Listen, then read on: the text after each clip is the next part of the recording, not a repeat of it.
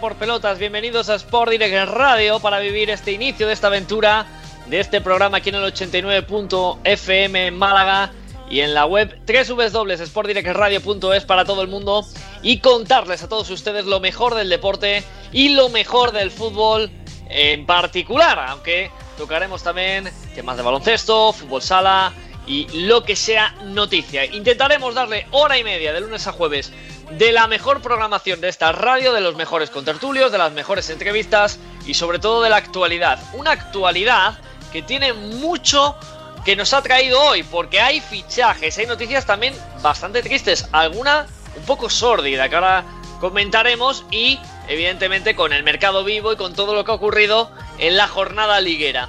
Haciendo repaso y para entrar en materia, lo primero eh, tengo que dar eh, ciertas gracias. Y empezando a Kiko García, eh, director de Sport Direct Radio, por confiar en este proyecto, en este humilde eh, presentador que soy yo y en el equipo que ha organizado y que ha montado con mucha gente de la casa, confiando en el talento que hay ya en Sport Direct Radio para intentar darles el mejor programa y la mejor calidad para todos ustedes. Luego, aparte, también dar las gracias a Pablo Gil, que es nuestro chico para todo y es el chico que siempre está preocupado de la técnica, para que todo funcione como tiene que funcionar. Y cómo no, a toda la gente que se ha querido unir a esta familia, a este programa que comienza hoy y que esperemos dure mucho tiempo con todos ustedes. De verdad, no se pueden imaginar las sorpresas que tenemos preparadas. Evidentemente, no todo lo iremos destapando desde el primer día, lo conozco poco, siguiendo nuestra aventura, pero sí que tenemos muchos contertulios que les van a sorprender, mucha entrevista que les puede eh, alegrar seguramente el día, pero poco a poco lo iremos contando según se vayan dando las eh, situaciones y para que poco a poco vayan siendo uno más de esta familia de Por Pelotas y de Sport Direct Radio. Lo primero, para empezar, vamos con la actualidad, vamos con las noticias. Eh, la primera noticia que vamos a dar es una noticia que nos eh, mandan desde Alemania, desde Der Spiegel, porque Christoph Metzelder, el central alemán que en su día jugó en el Real ex Borussia Dortmund, ha confesado la posesión de pornografía infantil. Según una resolución de la audiencia de Düsseldorf, el diario Bild escribe que se le encontraron casi 300 archivos de fotos con pornografía infantil y lo peor de Christoph Metzelder no es que tuviera esos archivos en el teléfono, sino que se lo hubiera traspasado vía WhatsApp a tres mujeres. Así que Christoph Metzelder, un futbolista que la verdad que tuvo un paso testimonial por el Real Madrid porque sus lesiones no le dejaron triunfar, pues eh, ha provocado el, el, que desgraciadamente ahora sea noticia por cosas muy lejanas al, al futbolista. Eh, luego una buena noticia, una maravillosa noticia. Brian Laudrup, para los que sean ya un poquito más añejos como yo, El eh, futbolista danés, el hermano de Michael, ha superado un cáncer. Tras 10 años de tratamientos, Brian Laudrup ha finalmente superado ese cáncer de linfoma folicular. Así que una alegría, encantado. Eh, Brian Laudrup, encantado Michael, encantados todos los que nos gusta el fútbol y los que nos gusta este exfutbolista del Bayern, Fiorentina, Milán, Rangers, Chelsea, Ajax, muchos equipos de Brian Laudrup y un delantero fantástico. El eh, bueno de Brian. Más noticias. Esta es triste. Ignacio Camacho, un eh, viejo conocido de la afición del Atlético de Madrid y del Málaga, ha tenido que dejar el fútbol porque no ha podido jugar en las dos últimas temporadas. Una lesión grave de tobillo le ha obligado con apenas 30 años a retirarse del fútbol. El jovencísimo eh, futbolista que debutó en el Atlético con 17 años y que tenía una carrera importantísima en el Wolfsburgo de Alemania, ya era capitán, pero las lesiones han lastrado a Ignacio Camacho, que ha decidido poner punto y final a su carrera como futbolista porque no puede aguantar más el dolor que sufre en su tobillo izquierdo. Vamos ya con noticias del mercado de fichajes, porque el mercado de fichajes se mueve. En eh, este caso, el Real Madrid estaría, según, y le pongo entre comillas, The Times, un eh, diario sensacionalista inglés, estaría el Real Madrid a punto de cerrar la cesión de Gareth Bale al Manchester United. Repetimos, todo esto según The Times. Esto es una operación que ha abierto el Manchester United tras el no de Jadon Sancho y tras el no del Dortmund a negociar por el futbolista inglés. Así que Gareth Bale pudiera tener la solución, la llave para salir del Real Madrid. Por fin, después de muchos intentos, el galés podría abandonar el barco madridista. El Villarreal, que después de la lesión de Alberto Moreno necesitaba un lateral izquierdo, lo ha cerrado en Estupiñán, el ex de Osasuna, el futbolista del Watford, llegará al submarino amarillo, el ecuatoriano, que hizo una grandísima temporada el año pasado en Osasuna, fichará por el equipo de Rocha. Así que con 22 añitos la banda izquierda del Villarreal será para Pervis Estupiñán. Javi Martínez está entrenándose al margen en el Athletic Club de, perdón, en el Bayern de Múnich porque lo tiene prácticamente hecho con el Athletic Club de Bilbao y en una pequeña charla con Tiago y Lucas Hernández en el entrenamiento se le escuchó en una grabación en el canal de YouTube del Bayern de Múnich decir a Javi Martínez que le habían guardado el 2 en el Athletic Club, así que parece que el fichaje puede ser inminente y sería una grandísima incorporación para el Athletic y una buena salida para Javi Martínez, que había perdido protagonismo en el Bayern de Múnich. El Osasuna, que sufrió la gravísima lesión de Chimi Ávila, ya tiene delantero Jonathan Caleri, un futbolista trotamundos. Esta historia es curiosa porque Jonathan Caleri no pertenece realmente a un club. Y la gente dirá, sí, porque todo el mundo dice que viene del Deportivo Maldonado, es un equipo venezolano. Bueno, pues el Deportivo Maldonado es un equipo eh, digámoslo así, fantasma, que se dedica a fichar futbolistas que nunca juegan en su club, que son realmente para eh, hacer traspasos, cesiones y comerciar con los jugadores. En este caso, Caleri, que ha estado en Las Palmas, en el Español, en el Alavés, bueno, pues ahora llega al Atlético Osasuna. No ha tenido una grandísima eh, repercusión goleadora en la Liga Española, pero bueno, siguen confiando en el bueno de Jonathan Caleri. El Sevilla sigue fichando y ha cerrado el fichaje de Marcos, Marcos Acuña, el lateral izquierdo argentino, que llega del Sporting de Portugal. Firma hasta 2024 y le ha costado al Sevilla 10 millones de euros. Quinto fichaje de la temporada y un futbolista internacional con Argentina que llega al Nervión, fichando mucho y bien el Sevilla. El Manchester City ofrece al Atlético 89 millones de euros por José María Jiménez, pero de momento el Atlético le ha dicho que no, que 120 millones o que el uruguayo no sale. 89 más 5 en objetivos. La, verdad que la oferta del Manchester City es una brutalidad. Para seguir con eh, los fichajes en el Eibar, el acuerdo prácticamente cerrado para la cesión de Muto. Yoshinori Muto, el eh, delantero japonés del Newcastle, estaría cerca de llegar al equipo de Mendilibar.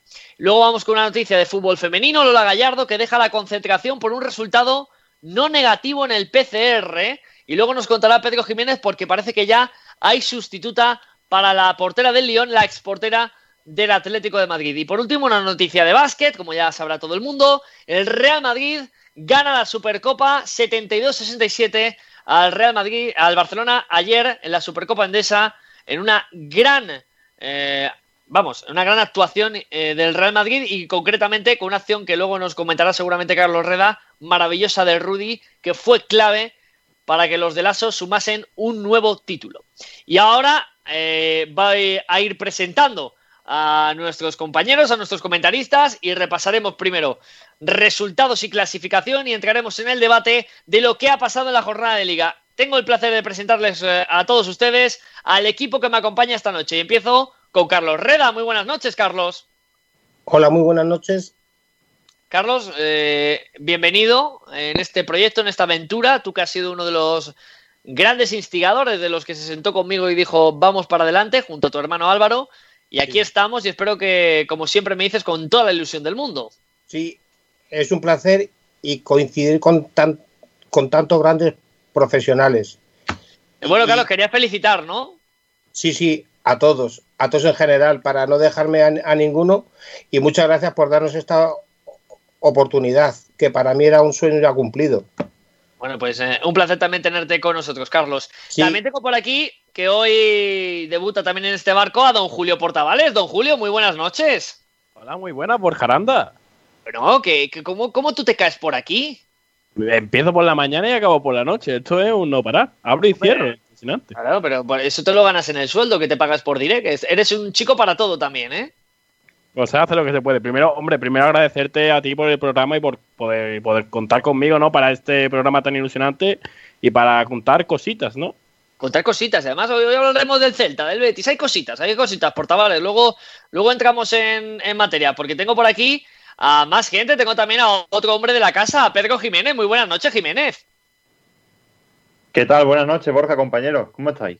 Bueno, eh, Pedrito, como hemos comentado y hemos hecho repaso un poco a la actualidad del día, eh, también con esa puntualización del básquet que, ganó la Supercopa del Real Madrid ayer.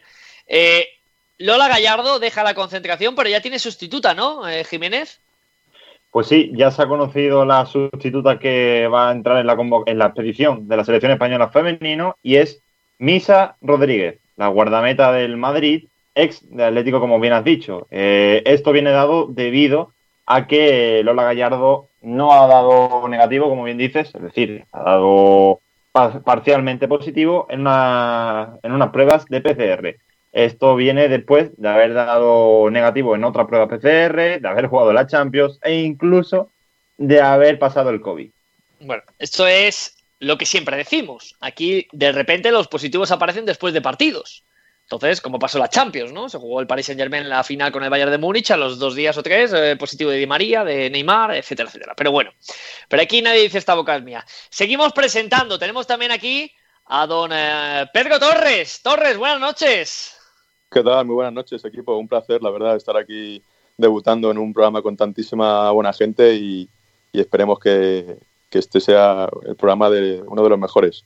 Hombre, claro, ese es el objetivo, siempre ser mejores y, con gente como tú implicada y con, y con tantas ganas seguro que es mucho más fácil. Eh, Torres, eh, me imagino que estarás con ganas, aunque de momento no podemos hablar del Atlético porque no está jugando, pero estarás con ganas de entrar en materia con lo que ha pasado en Liga.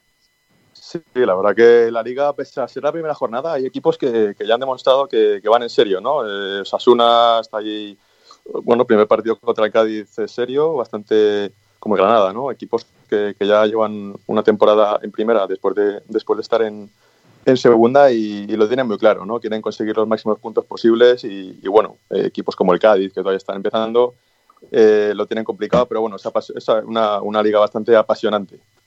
Bueno, pues apasionante la liga. Ahora entramos en materia con lo que ha pasado en la jornada y dejo al último, pero no por ello más importante. Y precisamente le dejo al último porque es alguien con el que tengo una especial vinculación y un especial cariño porque eh, ha compartido conmigo muchos eh, momentos y muchas horas de radio. Es el gran Antonio Salcedo. Muy buenas noches, Antonio. Hola, buenas noches, Borja. Buenas noches, compañeros. Pues eh, sí, hemos compartido muchos ratos divertidos y estoy encantado y felicísimo de que me hayas vuelto, de que hayas vuelto a contar conmigo para este proyecto que suena precioso, que suena muy ilusionante y del que me hace muchísima ilusión poder participar. Bueno, Antonio, es que contigo es muy fácil. O sea, no, no, tienes que agradecer nada porque contigo es muy fácil y siempre que hay un micrófono delante, eh, tu nombre es, eh, si no el primero, vamos, eh, el segundo. El primero no porque tengo que ser yo. Entonces, pero el segundo eres tú. Muchas gracias. Antonio Salcedo, que hemos vivido tantísimas cosas juntos y tantos momentos de radio que somos, vamos, eh, uña y carne. Por cierto, Antonio, el Barça que no ha debutado, porque los equipos que han jugado competición europea empezarán un poquito más tarde, sí que ha Mm. jugado un amistoso con el Nastic de Tarragona, victoria del Barcelona 3-1. Y bueno, ¿qué nos puedes comentar de ese amistoso? Eh, ¿qué, ¿Qué sensaciones te dio el equipo de Kuman? Bueno, primero tengo que decir que por culpa de esta especie de, no sé cómo llamarlo, si endogamia eh, catalanista de- de- del Barça, en lugar de poder verlo por las televisiones que se ven en cualquier punto de España, solo se veía en Cataluña. Tuve Anda. que verlo a través de un enlace un poco raro y que se iba cayendo, pero luego pude ver eh, un reportaje y lo pude ver al día siguiente y aunque no es lo mismo, pues, pero bueno, los, lo- las conclusiones sí que las puedo sacar. Pues la primera conclusión que saco es que ya no es el 4-3-3, ese, esa especie de becerro de oro del barcelonismo, ya no es un tótem al que hay que adorar, sino que es algo reversible. Y veo que Kuman empieza a imponer su, su criterio. Él juega con una 4-2-3-1 y que la parte de atrás no me gusta nada, sigue sin gustarme, porque Piqué y Lenglet medio medio, pero los laterales siguen sin gustarme, ni Sergi Roberto o Semedo, no me gusta ninguno de los dos, ni me gusta tampoco Jordi Alba, ya ni de Junior ni hablo, pero me da la sensación de que con Pillanic y De Jong, que supongo que será la pareja que jugará, y con eh, los de arriba, con un Ansu Fati no jugó, pero, pero estoy eh, deseando verlo. Trincao, que me encantó a pesar de su nombre. Eh, Dembélé, que tiene ganas de recuperar. Un Messi, bueno, lo veo un poco apagado, pero con ganas también. Y con un Coutinho, Griezmann, con una ilusión nueva, como si les hubieran despejado eh, el camino, hubieran dicho, oye, podéis demostrar que, que os, nos gastamos 120 millones en cada uno por algo, ¿no? Y un chaval como Pedri, que tiene 17 años y que tiene un desparpajo y una clase que, que, que asombra. A mí me, me, encantó Trincao, particularmente Trincao. Me, ya me te recordó, dije que era bueno, ¿eh? Te es dije que era bueno. Es Te dije muy, que ese muy chico bueno. tiene mucho talento, tiene mucho talento y lo de Pedri es, vamos, ya en segunda se, se vio el año Se pasado. notaba mucho en el Las Palmas del año pasado, era un espectáculo. De todas maneras, también hay que ser un poco prudentes porque es normal que cuando llevan tres entrenamientos, pues los chavales de 17, 18, 19 años están mucho más en forma que los de 33. Eso es de algo de sentido común porque estos cogen la forma con una facilidad muy grande porque la mantienen todo el año. Los más, mm, vayamos a llamarles viejecitos, entre comillas, los de 28, 29 para arriba, pues eh, son un poco más diésel y necesitan que pase un poquito más de tiempo para coger el punto. Pero me da la sensación de que hay una amalgama de jugadores veteranos y noveles, como dice la canción del Real Madrid, en la que se mezclan todos, que hay jugadores muy buenos y me hace tener una cierta esperanza de que como mínimo competiremos en la, en la liga, cosa que yo hace dos semanas no me planteaba demasiado en serio. Hombre, si Kuman es cierto que va a apostar por Ricky Puig, por Ansu Fati, por Pedri y por Trincao, yo creo que sí. Yo creo, y aparte la recuperación de Dembélé. No, El no, no tema creo es que, ya no hoy- creo que jueguen Luis los cuatro a la Suárez- vez. Pero... No, lo- no van a jugar, pero que apueste, que los rote y Mm, que tengan claro, minutos importantes, porque ya hoy se está deslizando desde Barcelona que Luis Suárez a lo mejor se queda, porque no termina de darle salida. Tiene, tiene no sé si era hoy o mañana el examen eh, en Italia para conseguir el Yo creo que no ha estudiado, ¿eh? No, no, no se ha preparado el examen. No, No se ha querido preparar el examen. No, creo que no. Creo que va, va como fui yo al primer examen que me examiné de selectividad hace años. Eh, creo que va un poco así a lo que salga. Yo creo que Suárez eh, quiere, quiere cobrar un, un año de sueldo y marcharse para cobrar un segundo año de sueldo y eso no tiene ningún sentido. Entonces, si él se quiere quedar, pues se puede quedar porque en la plantilla siempre puede haber un jugador que, intervenga 10 minutos. Pero creo que Kuman no le va a dar mucha bola. Es decir, lo pondrá si un día tiene solo 14 jugadores o jugará la Copa cuando se enfrente al Torredón Jimeno. Pero no, no creo, sinceramente, que, que vaya a jugar eh, partidos de liga importantes como mínimo. Entonces entiendo que será un error por su parte si se queda y supongo que Suárez es listo y tiene gente a su alrededor que le aconseja bien y que probablemente entenderá que pasarse un año en blanco para cobrar lo mismo que le puedan dar en la Juve, en el Inter o donde se quiera ir, es un poco absurdo y llegar a un acuerdo, aunque sea un acuerdo de, de cobrar un 20% de la ficha o lo que sea para poder irse, me parece más lógico que, que forzar la situación. Pero bueno, Hombre, en cualquier además, caso, además eso- yo, yo le voy a dar una- un disgusto a Torres, Torres que es atlético. Eh, Luis Suárez estuvo en la agenda del Atleti. Evidentemente, el Atlético está en un momento en el que mm, no, ha- no es que no haya dinero, es que no hay casi ni empleados. Entonces, eh, echaron cuentas y dijeron, a ver, para pagar a Suárez, ¿qué tenemos que hacer? Eh, y entonces Gilmarín eh, sacó una pizarra y había de empezar a hacer raíces cuadradas, integrales, y dijo, vamos, ni en siete vidas podemos pagar a Luis Suárez. Pero sí que era un hombre que estaba en la lista. El otro que está en la lista, que es eh, Edinson Cavani, es el, el hombre que suena ahora, eh, tampoco lo puede fichar, los números no cuadran. Así que o el Atlético saca un delantero, o, o siento decirte, Torres, que las últimas informaciones es que aquí no llega nadie más. Es más, están como locos No. para sacar a Kalinic. Eh, fíjate, Kalinic, que, que estaba por aquí dando vueltas todavía. Y si no sale Kalinic, no va a llegar nadie más. Es decir, el Atlético, para que la gente que nos escuche del Atlético se haga la idea, no ha podido fichar a dos futbolistas de segunda división. El Atlético quería a Marc Roca, del Español, y había preguntado por Raúl de Tomás, también del Español. El Atlético de Madrid a día de hoy no ha podido fichar a ninguno de los dos porque no tiene dinero. Estaba como loco porque saliera Tomás, no sale. Estaba como loco porque saliese Morata. Bueno, primero Costa y luego ya lo de Morata eh, vino después. Y no sale nadie. Eh, Torres, aquí yo siento darte el disgusto, pero con eh, Carrasco, tras esa operación extraña con el Dalian Fans, y Gerbich, el guardameta internacional croata, el mercado del Atlético ahora mismo está más que cerrado. ¿eh? Sí, no, yo sobre todo, hay una duda que me surge, ¿no? Que es si, eh, según dijo el Cholo, esto era una, una etapa de transición y desde, bueno, pues desde el club se quiere, bueno, pues quieren desprenderse de Costa, ¿no? Que un, un jugador que cobra 10 millones de euros con el rendimiento que ha dado, que ha sido nulo, se pretende fichar a, a- jugadores como Cavani o como Luis Suárez, que es el mismo estilo de, de delantero que Costa, me, me surge ahí esa duda, ¿no? Es decir, si quieres eh, rejuvenecer la, la plantilla, ¿por qué quieres fichar a este tipo de jugador, no? Parece un poco, un poco bastante curioso. Y- sobre todo, si el equipo, si el club, en este caso, no es capaz de fichar a dos jugadores de segunda división, entiendo que hay una mala gestión. O sea, eso, eso, eso hay que, vamos, tiene un debate de, de bastantes horas.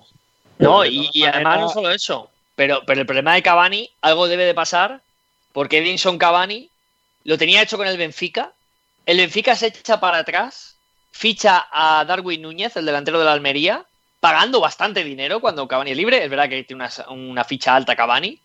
Eh, se habla de que Cavani se puede ir al gremio de Porto Alegre, hablamos de la liga brasileña, una liga ya menor. Eh, lo desmiente el presidente de gremio, pero también hay un rumor de que no llega a un acuerdo.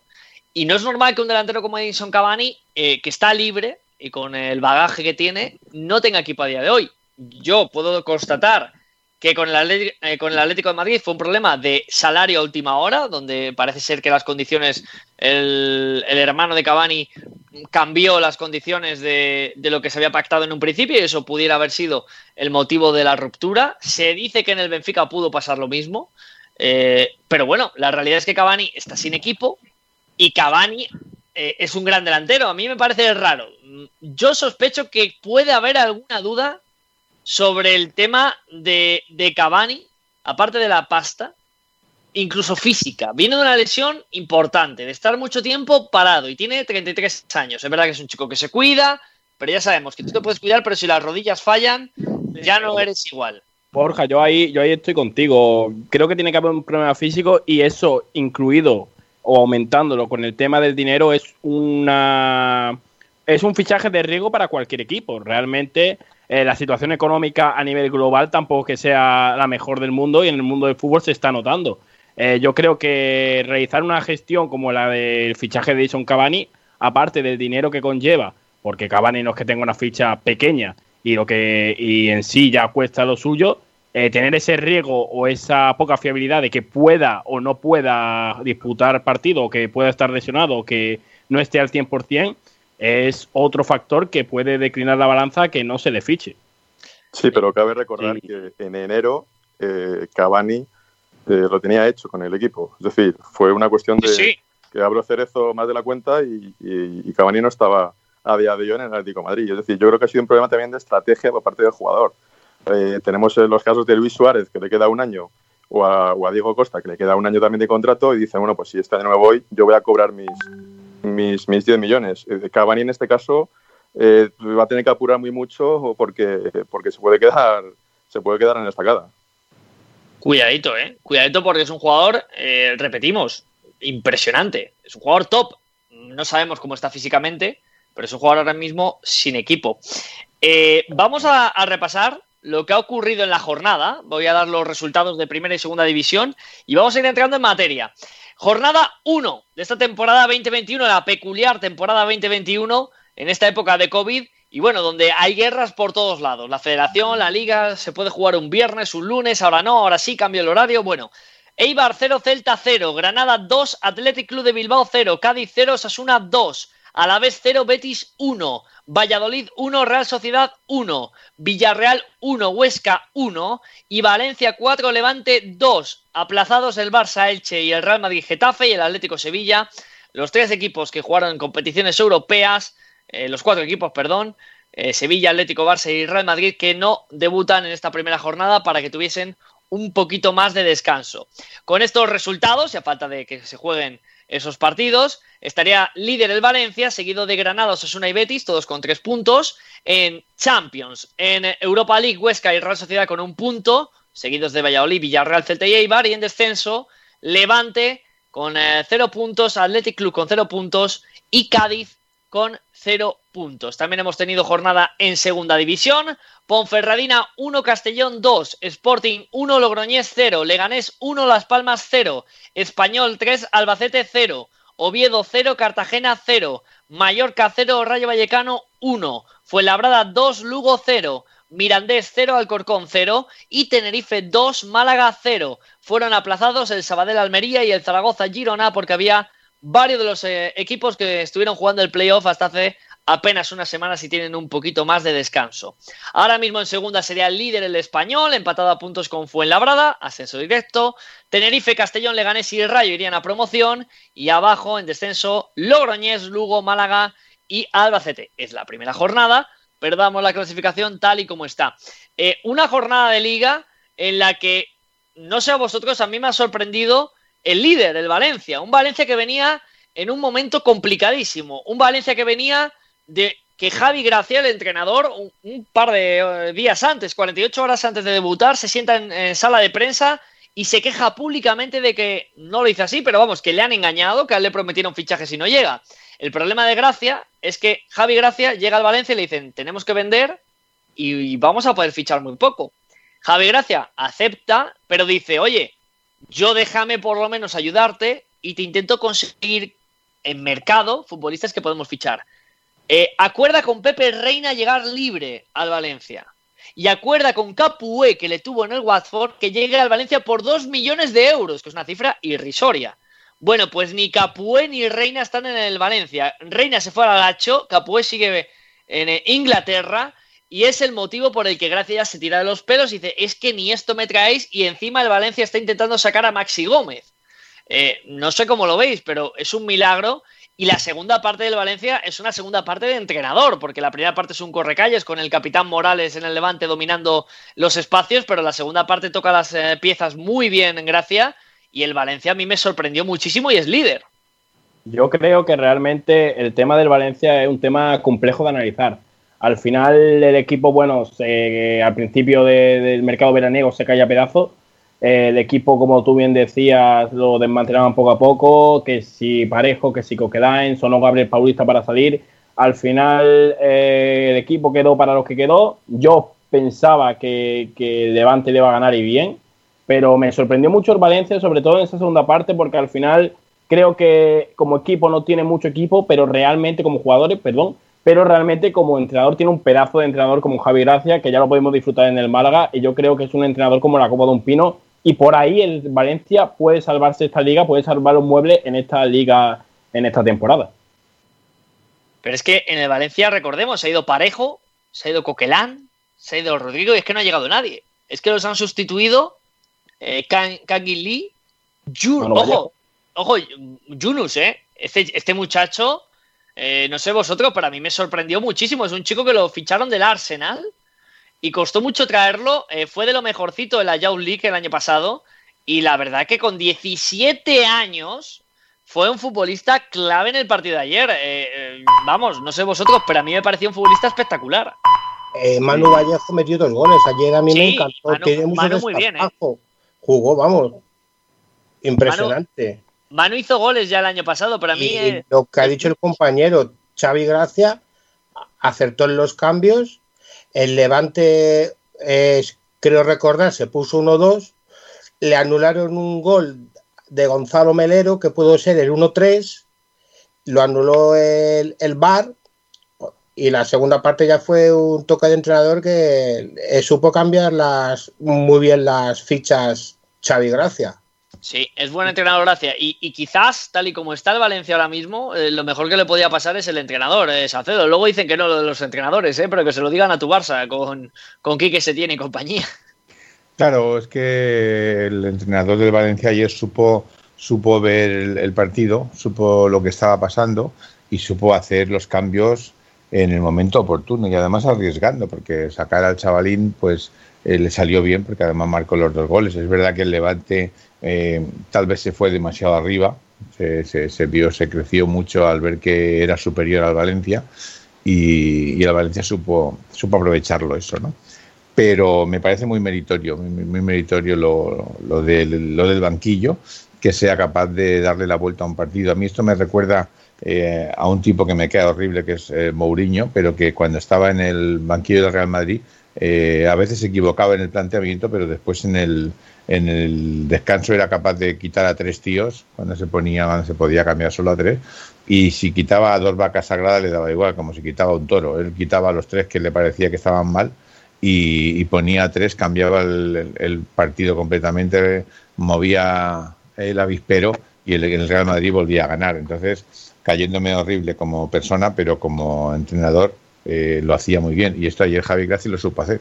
Eh, cambió las cosas que hacían falta, las teclas que necesitaban y tuvo la suerte de, de, conseguir una victoria que el Levante había merecido porque la primera parte del Levante fue muy superior. Sí, yo creo además... Adelante, adelante. Eh, voy yo mismo. Curioso de ese planteamiento. Eh, primero, que Guillamón no jugase ni siquiera, no de titular sí, es verdad. también, sino que encima Mangala, que se tuvo que retirar lesionado en el minuto 20 aproximadamente, eh, tampoco fue el sustituto el canterano, entró Diacabí. Y luego otro que tampoco jugó fue Carlos Soler. O sea, dos piezas que eh, en el tramo final de la pasada campaña fueron fundamentales y que de momento es lógico que es la primera jornada, pero de momento no han jugado nada con, con gracia, eh, cuanto menos sorprendente. Una puntualización a lo de Soler. Soler estuvo el coronavirus y le dejó hecho polvo. Esto me lo contaba un amigo de Valencia y porque le pregunté ayer, me sorprendió. Digo, oye, Soler suplente. Y me dice, no, no, es que Soler no ha podido trabajar en condiciones porque le machacó el virus. Le machacó absolutamente a, Carlos Soler. Y, y, bueno, un apunte, porque también hablamos de entrenador, pero hay que hablar también de los directores deportivos. En este Valencia de autodestrucción absoluta, porque lo tenían todo hecho con Alemán y con Marcelino, y era un proyecto para muchos años, y para que el Valencia estuviese compitiendo a lo grande, había detrás un hombre que se llamaba Pablo Longoria, y fue el que, el que trajo y convenció a Yunus, fue el que, el que trajo y convenció a Manu Vallejo, y así a muchos de los buenos futbolistas que tiene ahora el Valencia.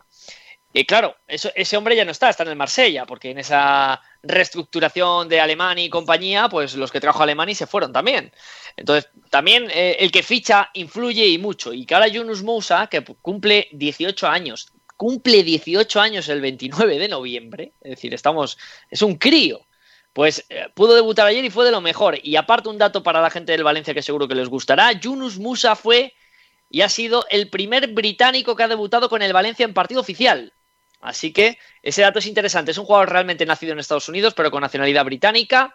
Así que Yunus Musa le sigamos, pero lo mismo de siempre. Ya no es solo el entrenador, que lo hizo muy bien, como Javi Gracia, sino que también tiene que haber gente fichando que vaya a Inglaterra al equipo de juveniles del Arsenal y se traiga un tal Yunus Musa, que es un crío de 17 años.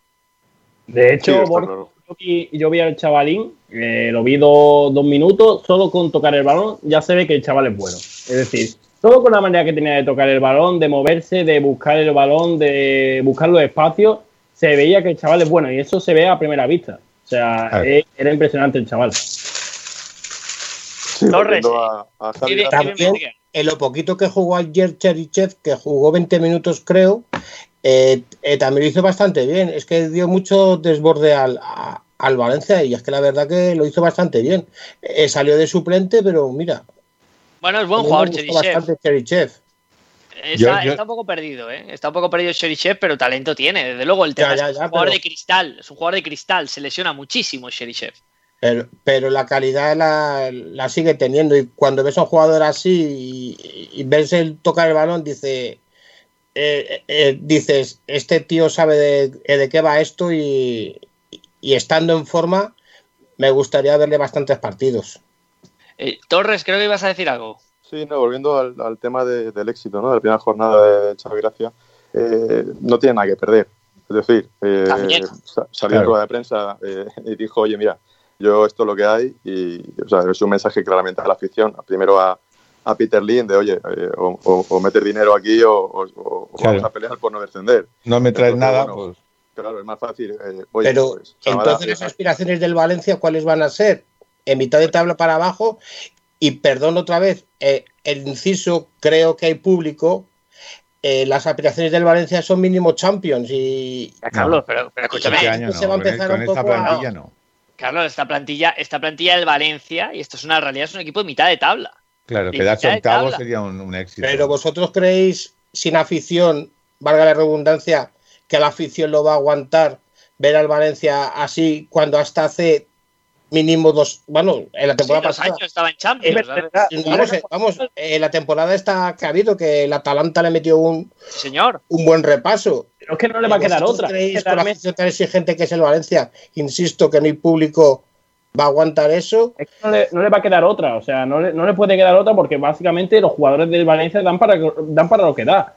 Al final, eh, volviendo también al tema de Javi Gracia, yo creo que más que no tiene nada que demostrar, yo creo que no tienen, eh, perdón, no tiene nada que perder, yo creo que no tiene nada que demostrar, porque realmente él va con lo que tiene puesto y eso es una cosa que también eh, aplaudo a Javi Gracia porque creo que es un entrenador que con lo que tiene eh, hace jugar al equipo. Es decir, no va a ser- Javi Gracia no es un entrenador de un método encabezonado ese, ese método. Es decir, yo si tengo que jugar con el balón, da igual los jugadores que tenga, yo voy a jugar con el balón. Javi Gracia se adapta al equipo que tiene y eso me parece que es algo muy importante. Sí, pero vamos, Ya. que tampoco Javi Gracia, que tampoco es que tenga eh, malos jugadores, es decir, eh, Gallá, Claro, claro. eh, con Dogbia. Con Dogbia, eh, sí. eh, eh, Maxi, todavía Maxi, sigue por ahí. Maxi, Guedes. claro, claro. Pero, pero no tiene, lo que no tiene es banquillo. El, tiene, el Valencia tiene varios problemas. Eh, bueno, el primero, porque decía Carlos lo de la afición. Lo mejor que le pasa al Valencia es que no esté la afición. O sea, el Valencia, que tiene una de las aficiones más exigentes, no de España, sino del mundo con su equipo, lo mejor que le puede pasar al Valencia es que ahora mismo esté prohibida la entrada de público al estadio. Mira, el Valencia tiene un agujero económico de casi 600 millones de euros, que se dice pronto. El Valencia, su dueño Peter Lin, cerró el grifo y dijo, yo no pongo un céntimo más. Y no solo eso, quiero recuperar lo que yo he ido invirtiendo. A todo esto, la comunidad valenciana le está tocando la puerta al Valencia y le dice a Peter Lim, oye, que tienes un estadio nuevo por hacer, que tienes que cumplir y tienes que hacer ya, así que vende el viejo Mestalla para que puedas hacer el nuevo. Pero Peter Lim dice que no, porque la oferta que le hacen del viejo Mestalla no le vale. Entonces al final la pescadilla que se muerde la cola y está en la comunidad valenciana del ayuntamiento intentando convencer a Lim de aunque pierdas un poquito, vende, quítate un muerto de encima, quítate este estadio, acaba el otro y haz algo. Intenta moverte en el Valencia, pero se ha plantado y es que no, y es que quiere hacer mínimo gasto, máximo rendimiento posible deportivo. Y eso es muy difícil, salvo que te toque un tipo como Javi Gracia, que creo que sí lo puede hacer, ya lo hizo en Málaga, y a lo mejor el Valencia suena la flauta. Pero la realidad es que el Valencia, eh, nos pongamos como nos pongamos, sí, tiene un buen equipo que le falta un lateral derecho, porque Daniel Vaz es un futbolista reconvertido que rinde suficiente sin más. No tiene centrales, porque Gabriel Paulista es un eh, central muy regular que Garay le hacía bastante mejor. Luego tiene a Mangala, que es un exfutbolista. Y de suplentes tiene a Diacabí, que es un futbolista terrorífico, a Guillamón, que quizás es un chaval muy válido, pero es de la cantera, no tiene experiencia y no está preparado para jugar en un Valencia. Gaya, que sí, es buenísimo. Eh, luego sí que es verdad que ahí tiene a Centelles, a Lato, tiene, tiene un poco más en ese lateral izquierdo. Pero es que luego con Condogbi ayer juega Vicente Esquerdo, que es el mediocentro del Valencia B, del Valencia Mestalla. Y luego tiene a Guedes, pero Guedes está en un plan de yo soy muy bueno, dámela al pie y yo hago, intento mi jugada y si no, pues ya baja a defender tu tía. Entonces, al final de Valencia, la realidad es que depende de esto, de que te salga un chico como Yunus, de que Lee dé un paso hacia adelante y de que los Kondogbia Gaya y, y Jauma eh, pues te mantengan un poco el equipo, pero cuanto el Valencia tenga tres lesionados, el Valencia, el Valencia tiene un serio problema de planificación de plantilla porque es que no tiene planificación. Pero es que Borja, ¿tú crees, ¿tú crees en serio que hay, eh, hay tiene posibilidad el Valencia de competir con los Sevilla, Villarreal, Real No. Sociedad? No tiene Para mí no. posibilidad. Pino Pedro, ¿qué decías? Torres. No, sí, sobre todo partiendo de la base de que eh, vendes a tu mejor jugador por 25 millones de euros. Es decir, si no se le puede sacar más provecho a un chaval de 20 años, Bueno, también hay un problema, ¿no? Es decir, es que lo de ¿cuánto- Ferran es. Claro. Pero escucha, Torres, lo de Ferran no es solo ya que saques solo ese dinero, sino que hacían los equipos españoles. Correcto. Sí. que hacían los equipos españoles con, con Torres, que vale Ferran Torres 25 kilos, que es el próximo extremo titular de la selección española y próximo futbolista, creo que puede ser top europeo. Pero Por Ferran Torres era su cláusula o. Sí, sí, sí, sí, no, es que era, es que era eso o se iba libre. Ya, ya. Y yo, a mí me consta que, que un par de equipos de Madrid estaban detrás, el Real Madrid estaba vigilante y el Atlético estaba muy vigilante, pero claro, había que poner pasta. Entonces, eh, el Madrid estaba esperando a ver si lo sacaba libre y el Atleti, pues no quiso poner la pasta y Guardiola le estaba tirando un poquito de la cuerda y al final el chico se ha ido al City. Pero luego te digo lo mismo, es que el Valencia por 8 millones se ha deshecho de Coquelán y de Parejo. Por Medio 8 campo. millones. Sí, sí, son medio campo. Sí, sí. Pero escucha, el, el Valencia ha desmontado, desmantelado el equipo. El Villarreal se ha reforzado con jugadores del Valencia. Ayer le, le costó ganar a un recién ascendido. Es que yo, yo te juro que estoy flipando. Es que ayer ver al Villarreal y ver al Valencia es que no tiene nada que ver. Es que lo que habéis dicho es que ver al Valencia es que va con otras ganas. Ves al, al equipo de Emily que sí, que mucho toque, mucha historia, pero es que a- al final te, te cuesta empatar con un recién ascendido como puede ser el Huesca. Es Bueno, que te pero- juro, es También te de. digo, Carlos, esto al final eh, son, Claro. a ver, es, es la- ha empezado la liga. Sí, sí, pero yo hice la llevan- apuesta el otro día que el Valencia le veía en segunda y yo creo que si se puede cambiar en las apuestas, Ah, pásalo yo. veo yo. que al Valencia no va a ser un equipo que le va a llegar a, a Mestalla, vas a meter un 0-4 y no, no, va a dar mucha, mucha guerra. Pero, pero una cosa, a mí el, Villa- el Valencia, el Villarreal, perdón, de Emery, a mí la primera parte me encanta. O sea, el Villarreal de Emery la primera parte le puede meter cuatro al Huesca. Sí, porque de hecho le, el- le anulan dos el bar, ¿verdad? Y no solo eso, sino que Andrés Fernández, ex portero del Villarreal, hace un partido brutal, brutal, salva al equipo completamente, da dos postes. O sea, el partido es para que lo hubiera ganado el Villarreal sobradamente. Lo que pasa es que era el líder del fútbol. Por cierto, vaya golazo el del Huesca. Quien no lo haya visto, por favor, que lo vea. Sí, sí, el gol de Es una Mafeo, ¿no? jugada- Sí, señor, la el gol jugada, de la Pablo jugada Mafeo. es un espectáculo. Sí, La sí. jugada entre sí. Ferreiro, eh, Mafeo y Juan Carlos es una brutalidad que si lo hubiera hecho el Leeds de Bielsa, estábamos eh, todos los días con el hype del vídeo corriendo por las redes. Bueno, pues lo ha hecho el Huesca de Mitchell, que es un gran entrenador Mitchell, y el gol es una maravilla. Quien no lo haya visto, por favor que lo vea. Eso y los goles de Morales son los mejores goles de la Sí, sí, jornada para porque mí. el primer gol de Morales, ¿cómo vamos? ¿Cómo regatea dentro del área a dos? Y, y vamos, es que es un golazo también. Que si lo llega a meter otro, otro jugador, estaremos, vamos, que abriría los tenedores y eso, pero también el gol de José Morales también estuvo bastante bien. Y cuidado con Morales, que el año pasado eh, estuvo algo irregular con respecto a otras temporadas y el Levante lo notó bastante.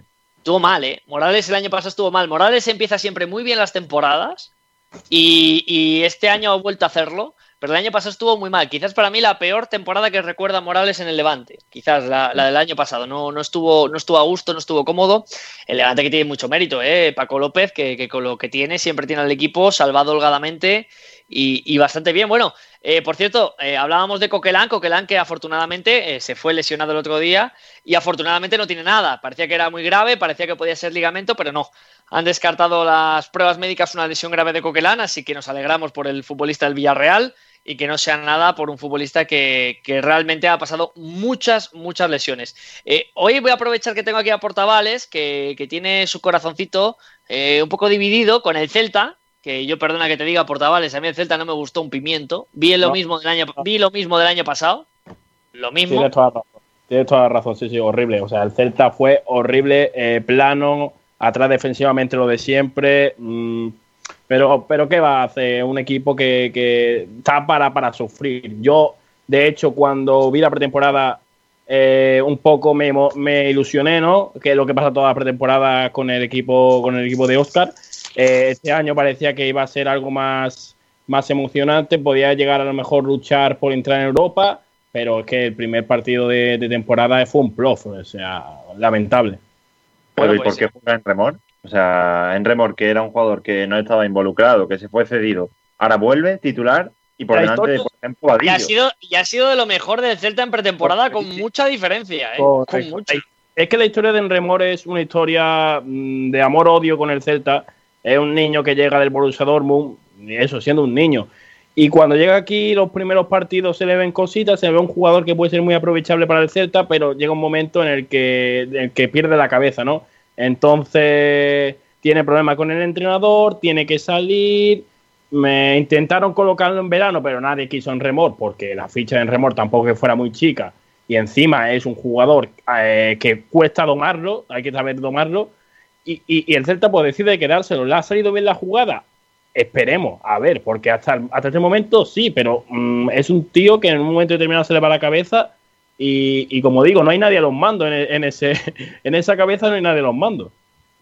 No, no, es- en remor, eh, yo quiero decir que cuando a mí, que ya sabéis que el fútbol internacional me tira, cuando yo le vi en el Dortmund, cuando el Dortmund lo ficha y, tuvo su aparición, me parecía un futbolista impresionante. Yo dije, este chico va a ser un talentazo. Y al final, como le pasa a, la mayoría de los futbolistas turcos, que son jugadores dispersos y que se acaban perdiendo muchas veces dentro de su grandísimo talento, no lo, no lo consolidan con un buen rendimiento, y, y en Remor, eh, yo pensé que ya estaba perdido cuando ya empezaba a estar cedido por ahí, en el Celta y compañía.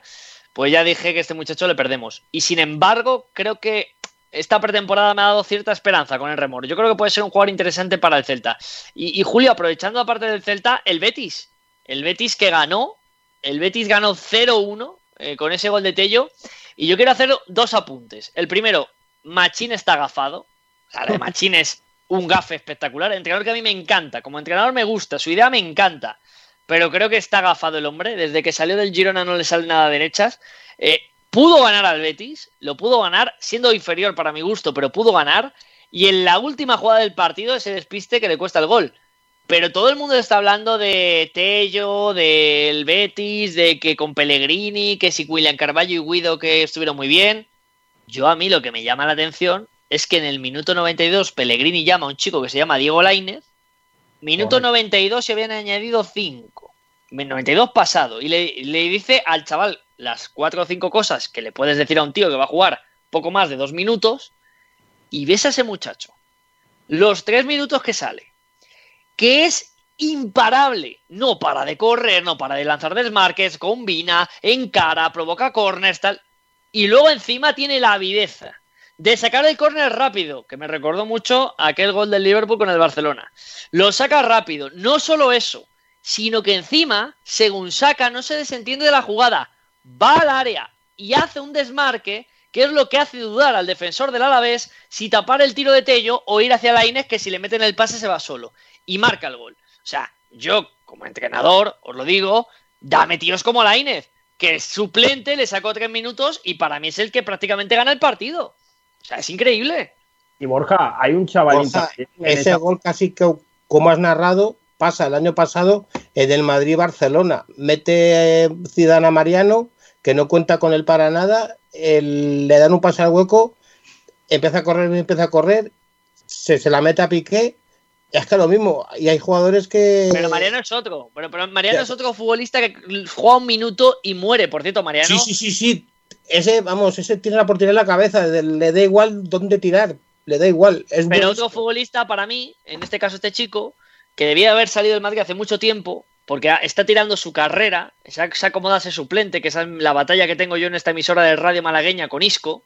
Son futbolistas que se acomodan a ser suplentes y en vez de estar siendo titulares importantes y, y jugando en equipos buenos, porque lo pueden hacer, se quedan siendo el eterno suplente. Eh, espérate, Julio, no sé qué decías, eh, Portavales. No, sí, decía que hay otro chavalín en el Betis que a mí me encantó y que ha pasado muy desapercibido, porque lo que tú dices, ha hablado mucho de, de de Guido, de William Carballo, y es Arto- Aitor Ruibal, que yo Sí, creo señor. que hizo un partidazo, salió, mareó a la banda derecha, de, a la banda izquierda a la vez, defensivamente, y, y creo que él y, y Diego Lainez son los que hacen el gol. O sea, Aitor Ruibal también se hace un partidazo, un jugador que para mí me encanta, que no tuvo muchas oportunidades eh, en épocas pasadas, pero que yo creo que con Pellegrini puede ser un jugador más que válido e importante. Le vino bien la cesión a ese niño el año pasado. Le vino muy bien la cesión a Héctor Ruibal, jugó y, y por lo menos eh, tuvo minutos en, en primera. Eh, y luego, eh, repasando jornada, el Granada. El Granada se saca de la manga el fichaje de Luis Milla. Mucha gente Increíble, diciendo, chaval. Mucha gente diciendo cómo se adaptará Luis Milla, porque no es tan niño, ¿eh? Luis Milla tiene 25, 26 años, o sea que no es un crío. O sea, ya está muy consolidado de jugadores que explotan tarde. Bueno, pues vamos a ver qué tal funciona Luis Milla y resulta que el Granada ha juntado un centro del campo con Luis Milla, con Gonalons y con Yángel Herrera, que juega al fútbol. Antonio, como Los Ángeles. Sí, sí. Es, eh, fue, fue uno de los partidos que pude ver un rato largo y me dejó sorprendido. A ver, Luis Milla no me sorprendió en absoluto porque es un jugadorazo impresionante. El año pasado en el Tenerife, creo recordar que estaba, era, era la, la, vamos, la pasión de segunda división. Yo cada vez que veía un partido del Tenerife, los ratitos que veía, me encantaba. Decía, este tío es que no, no tiene, o sea, tiene nivel para estar en primera división en un equipo como mínimo de media tabla. Eh, es de los jugadores que, que, que, que se nota que están en el campo, o sea, que no hacen lo mismo que el resto. Y, y este Herrera que decías tú, eh, pasaba desapercibido la, la, temporada pasada y sin embargo este año ha empezado con, vamos, con una fuerza tremenda. Yo creo que el Granada, yo lo comenté, fue de las poquitas cosas que de momento voy acertando y es que dije que el Granada este año lo veía mejor equipo, incluso le, le veía mejor equipo que el año pasado. Lo veía es que ha fichado muy, bien. ha fichado muy bien, ha fichado jugadores, mantiene los los que ya tenía como Antonio Puertas y Darwin Machis y toda esta gente, el Montoro y tal, pero, pero es que ha incorporado gente que, que realmente es buena y ha equilibrado mucho. Y, y, tenemos que ver al Kennedy este que, el que, que estuvo en el Getafe. Nuevo. Señor, sí, Kennedy, sí. que estuvo en el Getafe. Y ha, ha fichado que... a Jorge Molina, también que estuvo en el Getafe, Alberto Soro. Es que es, otra vez Jesús Vallejo, y Ángel Herrera, Milla.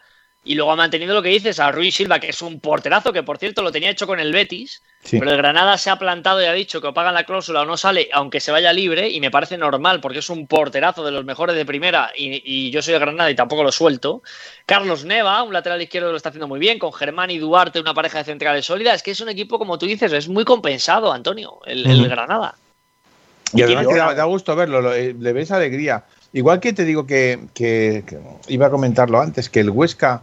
Eh, por, es verdad que el Villarreal eh, fue superior y que mereció ganar y, y, que cuando los últimos 20 minutos que jugó Cubo eh, por aquella banda derecha fue un espectáculo y pudo el Villarreal haberle metido dos o tres goles, es verdad. Pero el Huesca me pareció un equipo que, que apostó por el fútbol también, apostó por, por, por divertir, por pasarlo bien, o sea, no se dedicó a, a dar golpes y, y se ha incorporado a Mafeo que estaba en el Girona. Eh, mantiene en el medio campo pues esos jugadores que tenía Ferreiro, Juan Carlos, Miquel Rico, mm, incluso Mosquera. Mosquera es un, tipo que juega muchísimo en, en, en, el equipo y aunque no tiene grandes cosas arriba, pero bueno, pues Rafa Mir mm, me parece un delanterito razonable para, para un equipo así medianito. Yo creo que el Huesca a lo mejor va a dar más guerra de la que pensábamos. Me decepcionó mucho el Cádiz. Eso, sí. eso, eso te, os iba a preguntar a todos. Abro debate. ¿El Cádiz es la gran decepción de esta primera jornada junto claro, al Athletic Club? Yo, yo me inclinaría por el Athletic Club. Porque, bueno, veíamos al Cádiz que era un equipo recién ascendido. Yo tampoco tenía mucha experiencia en el Cádiz porque no ha podido tampoco hacer muchos fichajes por el tema de la masa salarial y que ha tenido que comprar a muchos jugadores que a priori en un equipo de primera no pueden jugar, a priori. Con un sobrecoste, además. Con un sobrecoste, además. Yo, sobre todo, me decepcionó mucho el Atleti, y lo voy a comentar ahora con el tema de Granada. Creo que le iba a dar una, una vuelta más a la situación porque creo que el Atleti eh, este año si no cambian mucho las cosas, va a sufrir. Le veo un equipo plano, sin muchas cosas arriba. eh, la salida de Aduri, aunque no jugaba mucho, ya le hizo mucho, ya le ha hecho mucho daño. Raúl García no es el Raúl García que vimos la temporada pasada, al menos este primer partido. Y William es muy bueno, William tiene muchas cosas, pero, pero no tiene gol. Entonces el Atleti Bilbao tiene un déficit de gol bastante importante y para mí es más decepción el Atleti de Bilbao que el Cádiz. Sin duda. Además, eh, sigo pensando que Raúl García no tiene que jugar en punta. Eh, Iñaki William es suplente, que para mí es el delantero titular de- del club bilbaíno. Juega Morcillo, que bueno, no es que eh, tampoco lo haya hecho mal, pero, pero pienso que debería haber jugado antes por el propio Iñaki Williams o Córdoba o incluso, o incluso Villalibre, que también, a ver, este chico, si, si consigue ser el nuevo, entre comillas, Aduriz, pero es lo que digo, eh, para mí, entre Atleti y Cádiz, sin duda la decepción es Atleti, porque el Cádiz, como bien ha dicho Julio, eh, no tiene equipo. O sea, ya lo comentamos anteriormente, eh, fuera de, micro, y el Cádiz es que no tiene equipo. Tiene equipo para segunda, y eso no se puede permitir en primera, claro, lógicamente. Es que la jornada ha sido la jornada ha sido dura para yo creo que ha sido un sopapo de realidad para el Cádiz. ¿eh? Yo en la pretemporada que vimos algún partido, incluido el del Málaga, lo, lo comentamos en directo, que no me terminaba de gustar la planificación que había hecho el Cádiz y puf, y se vio se vio que tiene muy poquitas cosas el Cádiz y además el planteamiento siempre de Cervera que es bastante más rategui pues, pues claro, si, si te falta velocidad y talento arriba, uf, eh, difícilmente. Estás con delanteros de segunda, con Malvasic, con, con toda esta gentecilla. El Negredo que viene de, de estar en, en, los Emiratos Árabes, eh, por ahí dando vueltas, no, no, creo que sea la mejor decisión para el Cádiz. Eh. Sí que es verdad que frente tenía un equipo ya consolidado, ¿no? Como Sasuna, que tenía las ideas muy sí. claras. Entonces, claro, es, es, es, muy complicado, ¿no? Competir con un equipo que, que te ha hecho una temporada pasada pues bastante bastante aceptable y, y, sobre todo es un bloque, ¿no? Y a partir de ahí, bueno, pues el Cádiz eh, va a tener que sufrir y sobre todo pues, de aquí a octubre reforzarse bastante bien. ¿Os sorprendió Sasuna sin el Chimi, el rendimiento? Sí, a mí básicamente porque pensaba que iba a jugar otro delantero antes que Rubén García, que bueno, puede hacerlo bien en esa, en esa posición. De hecho, anotó un gol, pero teniendo a Enrique Gallego, Quique Barja o Marc Cardona, pues me esperaba que uno de esos tres hubiese salido de inicio. ¿Me sorprendió? Pues sí, primero porque el Chimi es el estandarte de estos Asuna y luego pues porque, porque básicamente el Chimi son los goles de Osasuna y aún así pues coge y te marca Adrián López un tanto y luego el otro Rubén García, con lo cual de momento no lo echa de menos. Supongo que a lo largo de la temporada sí, pero para eso también creo que hay que fichar otro delantero. Bueno, Borja, has comentado antes el fichaje de Caleri. Ha venido Caleri. Eh, sí. Bueno, ¿Sí? a, a, mí es un delantero que nunca me ha llamado la atención. Es un mm. delantero que no, que no ha metido muchos goles tampoco. No ha sido un delantero desequilibrante. Lo que dices tú, un, cada temporada, ¿no? Eh, huele raro, ¿no? Que cada temporada no esté en un equipo y no, no se asiente, no sé, no, lo, veo bastante, bastante duda. Yo es que a Caleri lo llamo, lo tengo en una lista de jugadores, tengo una lista de jugadores y delanteros que ya los llamo los delanteros con trabajo pero sin gol. Entonces, a mí Jonathan Caleri me parece un delantero que sí, que tiene mucho trabajo, que, que te cumple mucho, que puede pelearte los manos arriba, pero que luego tiene muy poco gol. Y para un delantero encima que viene a ser teóricamente un titular por el Chimi Ávila, me parece que es una mala elección. Aunque yo a mí me dio esperanza el partido de Adrián. Me gustó mucho Adrián y no, no me acordaba, no recordaba un partido tan bueno de Adrián como el del otro día. Me pareció que estuvo muy móvil, me gustó mucho y creo que este año, si consigue que las lesiones respeten, puede ser un jugador importante en Osasuna. De todas formas, Julio, para, para que traerte a un jugador que te dé trabajo, es para eso está ya el Chimi y además era el que te aportaba goles, así que pff, pierdes al Chimi, que es el que te aporta goles, vale, muy bien, recuperas el trabajo, pero los goles tienes que, que tenerlos en algún lado. Pero, pero es que fijaos el dato, Caleri, hablábamos de Caleri, que no es un gran goleador. Temporada 19-20, 27 partidos de liga, un gol, Caleri. Temporada 18-19, 34 partidos, aquí por lo menos hizo 9, que bueno, que no es una maravilla, pero bueno, pero 9 goles todavía, pues dice, bueno, pero el año pasado un gol, el anterior 9 y el anterior, la 17-18, 9, es decir, no llega a los 10 goles en sus, en sus... Es un delantero centro, eh, ojo, y, bueno, pues al final tres años en España, nueve goles, nueve goles, un gol. Es verdad que el año pasado fue un poco eh, desastre en el, en el español y bueno, pero es eso, es un delantero de mucha fuerza, mucha pelea. Es verdad que en Pamplona son los delanteros que, que se, que se ven y que, que gustan y que, bueno, pero acostumbrado al, nivel que ha dado el Chimi, pues hombre, pues Caleri se te queda un poco como en... no, es, no es una maravilla. Y ya para cerrar y terminamos con el bloque de, de los partidos de primera, Valladolid, Real Sociedad, o también podríamos denominarlo como comer polvorones eh, un 22 de agosto. Es eh, un partido, fue terrorífico. A mí, por lo menos futbolísticamente hablando, me pareció de lo más flojo de la jornada. Eh, la Real Sociedad no estuvo nada bien. Es verdad que tenía muchísimas bajas la Real, pero es que este Valladolid es un equipo eh, terrible de, de- de jugarle. Es, de verdad, Sergio tiene un mérito terrible y es que el, el Valladolid no gana el partido porque Masip se come un gol increíble. Absolutamente increíble. Es que es una faltita que parecía más bien un centrito así suave a, a cualquier portero y se lo come de una manera increíble, de verdad. Es, es tremendo qué manera de perder dos puntos por una chorrada así. Al Valladolid yo creo que le falta un poco de todo, ¿no? Un delantero que marque goles, un centrocampista que genere, un extremo, un central, un lateral. Es que para mí le falta de todo al Valladolid realmente. Y Pero compite bien. lo que ha conseguido. Sí, sí, eso es lo que iba a decir. Y fíjate lo que consigue Sergio González. Que igual le faltan cositas en el equipo, pero eh, genera un bloque muy sólido atrás y que, bueno, pues arriba, pues aprovecha lo que tiene. Yo fíjate que creo que el Valladolid eh, es el espejo en donde se tendría que ver el Cádiz. Y me explico, el Valladolid no tiene grandes nombres individualmente, eh, realmente no tiene jugadores, bueno, puedes quitando a Orellana, que sí es un poco más individual en ese Y sentido. pero- Guardiola arriba un poco. y, Gua- y Guardiola un poco de Guardiola, sí, pero no tiene grande individualidad el Valladolid. Ah. Pero siempre compite, es un equipo ordenado, en su 4-4-2 de Sergio, eh, cede la pelota para que juegue el rival, luego en, su- en su casa se hace fuerte, ¿no? En José Zorrilla se hace fuerte.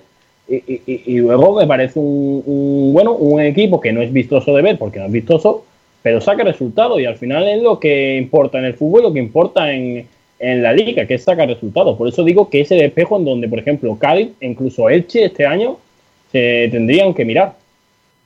Sí, sí. Sin lugar a, sin lugar a duda, vamos, desde luego, Sí. pero, pero es una pena lo de Masip eh, porque confía mucho en el Sergio. Es que el año pasado se Sí, sí. trajeron a Lunin del Real Madrid cedido y no jugó. No jugó Sí, Lunin. este año ha fichado a Roberto, creo recordar. Buen Este portero, Roberto. Roberto. Y. Roberto le va a dar guerra, ¿eh? Hombre, Roberto, como se descuide un par de veces más Masip, es que para le, mí Roberto le- es, le- le come la tostada. vamos, 100 veces mejor portero que Masip, Roberto. Pero 100 veces mejor portero que Masip. Sí, pero la confianza va por delante. Y si Sergio González confía tanto en él, le va a costar bastante a Masip, no a Roberto, sino a Masip, quitarse el mismo supuesto. Y yo sobre lo que decíais del Cádiz, eh, es un equipo que me cae muy bien y a lo mejor es por eso por lo que lo digo. Yo creo que cuando se recupere Alex Fernández, eh, a lo mejor vemos un equipo un poquito más equilibrado. Es que esta semana no pudo jugar Alex Fernández nada más que el último cuarto de hora cuando ya estaba todo ya 0-2 y no había mucho que hacer. Y, con Alex Fernández a lo mejor el equipo mm, en- encuentra ese equilibrio, no solamente por lo que aporta Alex Fernández, que es mucho al equipo, sino también por, por lo que les aporta a los compañeros, que es un poco el, el alma de, del equipo en medio campo. Entonces, ah, o a lo mejor esa es mi, mi ilusión, que, que, que Alex Fernández le dé otro, otro aire al, equipo. A ver, eh, además era un partido, eh, tenemos que ser un poco, un poco sinceros, ¿no? Eh, y, desde aquí, evidentemente, todos le, recordaremos siempre porque fue un, un hombre impresionante, un comunicador increíble que era Michael Robinson. Era un partido muy especial, Cádiz Osasuna, eh, los equipos del corazón de, de Michael junto a su Liverpool. Y, y, bueno, una grandísima pérdida la, de, la del inglés que tanto nos acompañó en las retransmisiones deportivas de Canal Plus y, luego en, eh, en Movistar. Un hombre maravilloso que todo el mundo habla bien de él, nadie dice una mala palabra de Michael, eh, todo el mundo le quería, le querían en todos los campos y creo que muy pocas personas van a ser capaces de comunicar como comunicaba Michael y darte esa sensación de compañía y de bienestar que te producía oír a Michael Robinson en las retransmisiones. Fue un partido muy especial, un precioso homenaje antes de empezar Y, desde aquí, desde esta casa, desde Sport Direct Radio, aprovechamos este momento de por pelotas para eh, desearle los mayores ánimos y, fuertes abrazos a su familia y decir eh, a todos los que conocieron a Michael eh, que aquí somos unos más, que nunca lo olvidaremos y que descanse en paz y que siempre estará con nosotros en nuestros corazones, Michael Robinson. Eh, terminamos con Primera División, hemos desgranado un poquito cómo ha sido la jornada, cómo ha transcurrido el eh, Campeonato Español en este primer, eh, este primer evento, ah, sin jugar Barcelona, sin jugar Real Madrid, sin jugar Atlético ni Sevilla. Y bueno, un rápido apunte de segunda. eh, no voy a destacar todos los partidos, simplemente que creo que el español, no creo que haya debate aquí en esta mesa. El español es, vamos, superior, no, lo siguiente a cualquier equipo de segunda división. Pero sin ninguna duda, ¿eh? el mejor equipo de segunda división, pero de los últimos años, te diría yo. Es que tiene jugadores. Es que yo estaba viendo el otro día la alineación del español. Gente como, por ejemplo, Calero, Embarba, eh, Paul Lozano, que me parece un pedazo de centrocampista. Uley, Guley, o sea, Tomás. Tomás, Es que, es que ese equipo es de primera división. Y no de primera división de abajo. Es que yo creo que eh, si empezamos a, a mirar equipos de zona baja de primera y el de español, yo creo que tiene mejor equipo que, por ejemplo, Cádiz, eh, incluso Huesca y Elche. por- Eibar, Eibar. Elche, eh, Alavés. eh, Bueno, es que, es es que, que- ojo, eh.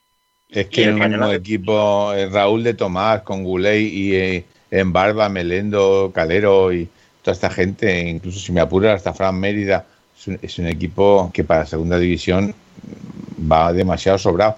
El problema puede ser, eh, la única posibilidad de que el español pueda sufrir es que se lo crean demasiado y cuando vayan a campos como el Logroñés o, o el Sabadell o equipos así, que, que- que estemos a, a tres bajo cero y con, con un poco de barro y que la gente haya que jugarse el pellejo, allí a lo mejor a estos jugadores tan increíblemente buenos eh, se les esconda un poquito el pie. Pero por lo demás, vamos, en condiciones normales, en la Play, como digo yo, en la Play el español ganaría los, los 42 partidos posiblemente. El, el español ha defendido.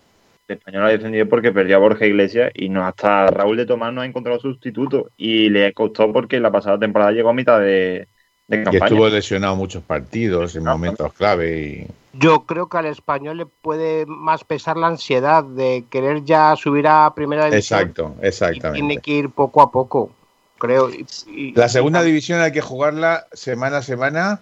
Eh, el partido a partido todo, de Simeone cada vez todo, más. Partido a partido. y saber que de momento tienes que estar entre los seis primeros y si puede ser entre los dos mejor, pero ir cada semana, porque si te lo crees y crees que es fácil, no, porque es que hay muchísimos, son 42 partidos, primero eso es más largo que la cuaresma. Y luego cuando estás llegando allí, cuando ya parece que estás, que llevas 5, 6 o 7 partidos, lo hemos visto en equipos que han cogido y han sacado 8, 9, 10 de ventaja y de repente han en entrado en un bache, boom, ya han perdido, exacto, Zaragoza. Lo Perdón. tenía ya hecho y de repente, y luego te juegas una eliminatoria contra el sexto y te mete un gol de rebote o te expulsan a un tío y, y- y te quedas fuera después de 42 partidos. O sea que el español tiene que ir con mucho cuidado. Pero honestamente, eh, si tuvieras que apostar por alguien, evidentemente lo, pod- lo podrían apostar todo al, al español porque es, es infinitamente superior al resto. Vamos. Yo del español quería dar dos apuntes. El primero es que si no consiguiera ascender por lo que fuera este año, por lo que fuera, ojito al año siguiente, porque tiene jugadores de mucha calidad, pero todos jugadores con unas fichas bastante altas. Eso Recordemos Que Raúl de Tomás eh, llega al español por 30 millones de euros. Eh, en Barba no es que sea una ficha barata tampoco, porque había muchos equipos de primer año pasado por él. Entonces, ojo con que el español no asciende este año. Yo creo que esa presión también le puede pasar factura.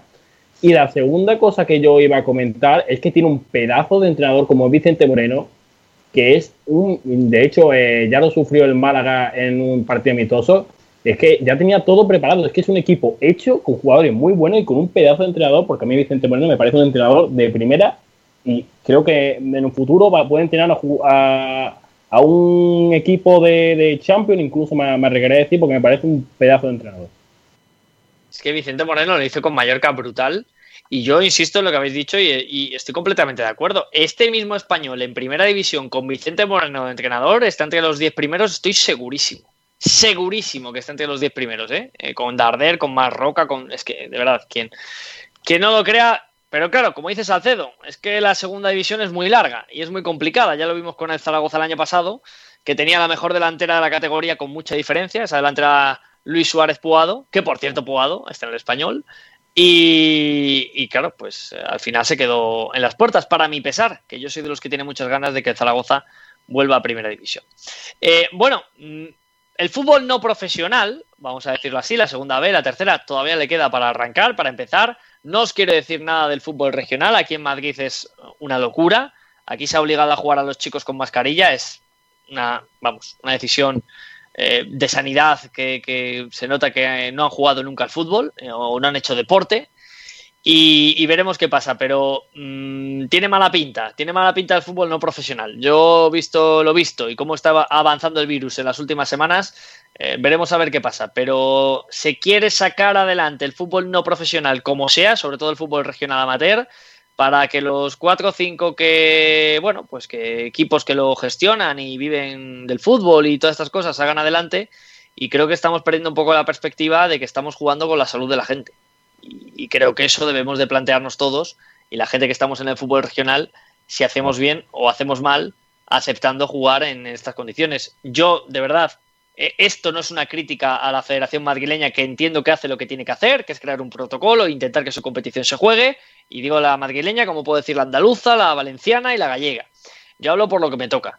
Eh, pero creo que de verdad eh, sanidad debe de plantearse muchas de las cosas. O se juega al fútbol o no se juega. Pero a medias, o so o arre, no te puedes quedar a, medias. Pero bueno, los lunes vamos a ir comentando ya cositas que van a pasar en este programa. Los lunes y los miércoles, el gran Chesco, Fran González, estará contándonos el fútbol internacional. se incorporará, no sé si esta semana o la que viene ya, para eh, darnos sus pinceladas de, un auténtico parabólico que le encanta todo lo que ocurre en el planeta fútbol. Eh, hoy eh, voy a coger el testigo de, Chesco, que no está, y, quiero comentar un par de cosas que han pasado en el fútbol internacional. Antes, también, para los que me preguntan, tendremos baloncesto con Alberto Fernández y Ainhoa Morano los martes. También tendremos a Pedrito Jiménez los martes contándonos cosas del fútbol femenino. Y los miércoles, ya hemos dicho que habrá fútbol internacional, pero también estará don Julio Portavales contándonos todo lo que pasa con el fútbol sala. Y aprovecho que estás aquí hoy, eh, Portavales, una pinceladita del fútbol sala ahora mismo, ¿en qué situación está? Pues mira, te voy a hacer un resumen rápido porque la situación es impresionantemente insostenible. Hay una pelea entre Federación y Liga Nacional de Fútbol Sala. Recordemos que la liga hasta el año pasado estaba dirigido por la LNFS, que es la Liga Nacional de Fútbol Sala, pero el año pasado la Federación decidió coger el testigo Así que este año es el primero íntegro que la federación va a organizar el Campeonato Nacional de Fútbol Sala.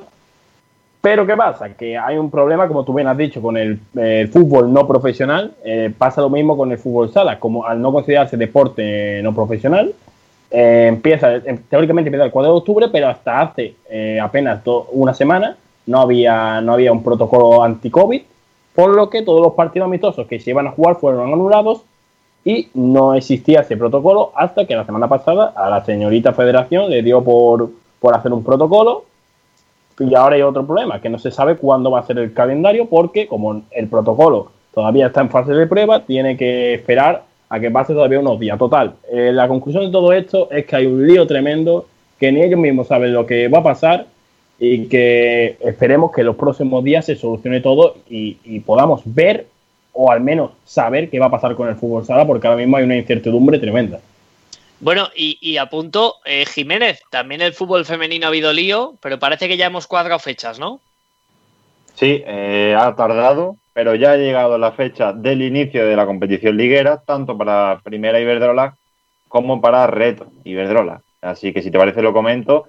Eh, el fútbol femenino volvería el día 3 bueno, el fin de semana del 3 y 4 de octubre, a priori se empieza el 4, están todavía pendientes los horarios, y la Reto Iberdrola comenzaría el fin de semana del 17 y 18 de octubre. Y hay una novedad en esta categoría, porque eh, ya de por sí estaba dividida en el grupo norte y en el grupo sur, y ahora va a haber cuatro subgrupos, es decir, dos subgrupos en el norte y dos subgrupos en el sur.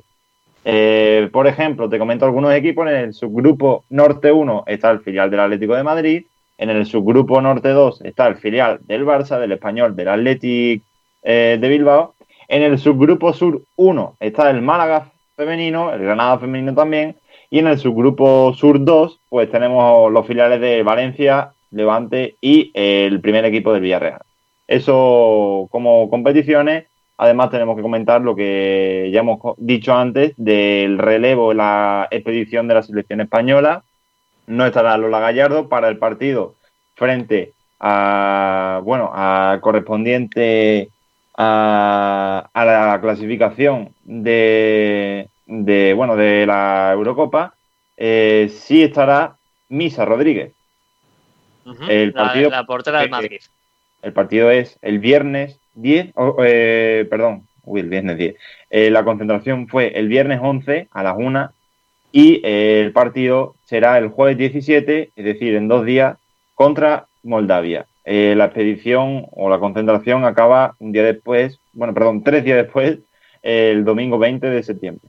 Vale, pues el fútbol femenino que así se queda, ya tenemos por fin fechas, las chicas lo han pasado muy mal. Y bueno, quería comentar un poco del fútbol internacional. Eh, no voy a decir eh, mucho, simplemente porque quiero entrar en un debate para terminar el programa. El Arsenal dio una grandísima sensación. Ojo al equipo de Arteta, cómo juega el fútbol. Es una maravilla ver a este Arsenal, cuidadito, que hay entrenador ahí. El Liverpool Leeds fue una gozada, un 4-3 brutal. Eh, había cinco goles a la media hora, bueno, lo, lo que produce un, un Klopp y Bielsa, colisión, y tenemos ahí el Big Ben. Eh, pues pasó eso en la Premier League. Luego el Leicester sigue ganando 0-3. Gran Everton, que gana al Tottenham de Mourinho 0-1, eh, con un gran partido de James y de los fichajes de un Ancelotti que, tiene buena pinta. También ganó el Newcastle, que ha fichado bien. El Chelsea ha ganado esta noche 1-3 al Brighton y el Wolves ha ganado 0-2 al Sheffield United. Y quiero irme a Francia. Bueno, primero una noticia que ha pasado en Alemania. Hoy se jugaba la Pocal y un jugador del Hamburgo llamado Tony Leisner estaba haciendo la entrevista post partido y algo ha pasado, pero Tony Leisner de repente se le ha ido la cabeza, se ha subido a la grada y se ha puesto a pegar a un hincha del equipo contrario.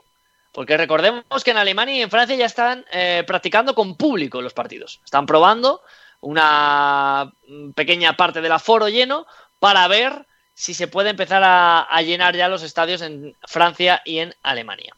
Pero bueno, pues Tony Leisner, que seguramente eh, le va a caer una buena somanta de partidos, eh, igual que él le ha dado una buena somanta de palos al eh, aficionado del equipo contrario. Bueno, pues simplemente ese apunte. Y quiero irme a Francia porque ayer se jugó un partidazo, que fue el partido entre el Paris Saint Germain y el Olympique de Marsella. El Olympique de Marsella ganó al Paris Saint Germain y se dio una situación terrible, una pelea lamentable entre Álvaro González, el ex central del Villarreal, ahora en el Olympique, y Neymar. Bueno, aparte de escupitajos mediante de Di María, eh, Neymar y Álvaro intentando llegar a las manos. Y hay un momento en el que Álvaro le dice algo a Neymar y Neymar se vuelve loco. Neymar lleva hoy todo el día diciendo que le dijo puto mono. ¿Vale? Esa, esa fue la, la expresión que dice Neymar que le dijo a Álvaro el que ha tildado de racista. Álvaro Lo he escuchado por ahí, Borja, y no y, Ne- y, y Álvaro no le dice nada. Yo creo que es una ida de olla de Neymar como muchas veces le ha pasado. Hombre, a mí me parece raro, Carlos, que sin que te digan nada, ponerte cómo se pone Neymar es raro. También os digo una cosa, había ya pique de cuando Neymar estaba en el Barça y Álvaro en el Villarreal, ya había pique entre estos dos futbolistas, ¿eh? Ya había pique. Y bueno, pues la Pero polémica ha continuado. Has tenido con Fernando Torres, que yo veo a Fernando Torres que es un buenazo. Vamos, No, con Torres, Carlos, mucha gente. Sí, pero dejadme terminar y ya debatís vosotros, pero es que Neymar se ha defendido con una carta diciendo que entiende a este chico hasta par, que tal, tal, tal, y le pica. Y lo que ha hecho Payet, el compañero de Álvaro, ha subido un meme, una foto de, de jugadores del Marsella y les ha puesto caras y les ha puesto tal, y ha puesto a Álvaro con un perro en brazos y ese perrito tiene la cara de Neymar. Entonces, eh, están eh, ambos eh, lados pegándose indirectas y, y acusándose. Y no sé qué opináis. Se habla de racismo por parte de Álvaro, del central español. Eh, Neymar siempre está en todas. Pero yo esta vez, fijaos lo que os digo, y no soy un gran fanático de Neymar en cuanto a su comportamiento. eh, a mí me parece raro que Neymar esté tan tranquilo y de repente cuando Álvaro se le está encarando y le está picando y le dice algo, Neymar se vuelve loco. Álvaro, eh, Borja, Neymar el partido tranquilo no, no estaba. Siempre iba por, a por Álvaro. Hay una Juan la banda que le empuja, luego em- Pere Tangana le da dos collejas a Álvaro y Álvaro no le hace nada. Luego, perdón por la palabrota, resulta que no al racismo y le puede decir puto maricón. O sea, o sea que si podemos ser racistas, eh, perdón, no podemos ser racistas y podemos ser homófobos. Es que yo de verdad a Neymar no le, no le entiendo porque también tuvo problemas con, el, con los jugadores del Bilbao, con, con Juanfra, que le dijo aquí esto no. O sea, es un personaje un poco raro que yo, yo creo que se quiere ir del PSG porque dije, mira, aquí no hago nada. Es que, no sé, es que fue ayer, fue una ida de olla de Neymar como tantas veces ha pasado, también creo recordar, no sé si fue en Copa América o en o en ¿dónde fue? Que le dieron la espalda, la lió también, o sea, no sé, muy raro es este. Sigue todo el balonmano malagueño, el baloncesto, waterpolo, rugby, ciclismo, atletismo, todo el deporte en Sport Direct Radio. Bueno, pues eh, hemos tenido unos pequeños eh, problemas técnicos, pero ya estamos de vuelta. Y estábamos con el tema de Neymar, y estábamos hablando, aquí hay un poco de debate, de que parece que según lo que se dice, si es que ha dicho o no ha dicho, al final la presunción de inocencia tenemos que respetarla en el caso de Álvaro, pero yo repito, insisto, me parece extraña la reacción de Neymar cuando se pone como un loco cuando le dice algo a Álvaro. Mm, Y todos lo sabemos, y creo que Salcedo lo comentaba, es que cuando es algo racista el futbolista la inercia es saltar mucho más que si te dicen pues otra cosa como la que se dice en, en muchos campos Sí, pero yo creo que el tema de, racismo también ahora mismo está muy a flor de piel, ¿no? Con todos los problemas en Estados Unidos, la NBA que también se ha plantado con esta iniciativa, ¿no? Eh, al final yo creo que es un tema que está tan a flor de piel que cualquier cosa que pase se extrapola eh, en demasía, pienso yo. Aunque obviamente, como, como he dicho antes de, de que se cortara, eh, no podemos no podemos justificar eh, ninguna acción, ningún gesto y ninguna palabra o obra que, que- que tenga que ver con el racismo o con cualquier otro, otra situación despectiva. no Yo estoy de acuerdo, pero llega un momento en el que se tienen que tomar cartas en el asunto. O sea, esto no puede ser. Que cada dos meses hayan problemas de racismo en los campos de fútbol. Tiene que, insisto, tiene que ser de, de los que mandan y, tener eh, y, sanciones graves. Sanciones graves y, sobre todo- ponerle remedio. O sea, si se han gastado tanta pasta en el bar, en, cualquier, o sea, meter dinero y perseguir a los racistas. Esos árbitros que están eh, en el terreno de juego, que eso para, para eso tienen que estar los árbitros, para seguir al detalle cualquier falta, pero también cualquier insulto. Hombre, desde luego los que tienen que poner algo de freno son los que mandan. Y los que mandan tengo yo muchas ganas de ver si ponen freno cuando esté implicado algún equipo grande o, o algún futbolista importante. Ahí es donde yo lo quiero ver. No como víctima, sino como acusado. Tengo Correcto. muchas ganas. Tengo muchas ganas de ver cómo reaccionan, porque al final siempre pasa lo mismo. La baraja se rompe normalmente en casos, pues porque es el público o porque es tal. Pero, pero no qui- ojalá no pase. Pero si se da, tengo ganas de ver cómo reaccionaría eh, la UEFA, la FIFA, la Liga, quien procediese ante el insulto racista de una gran estrella mundial a otro futbolista.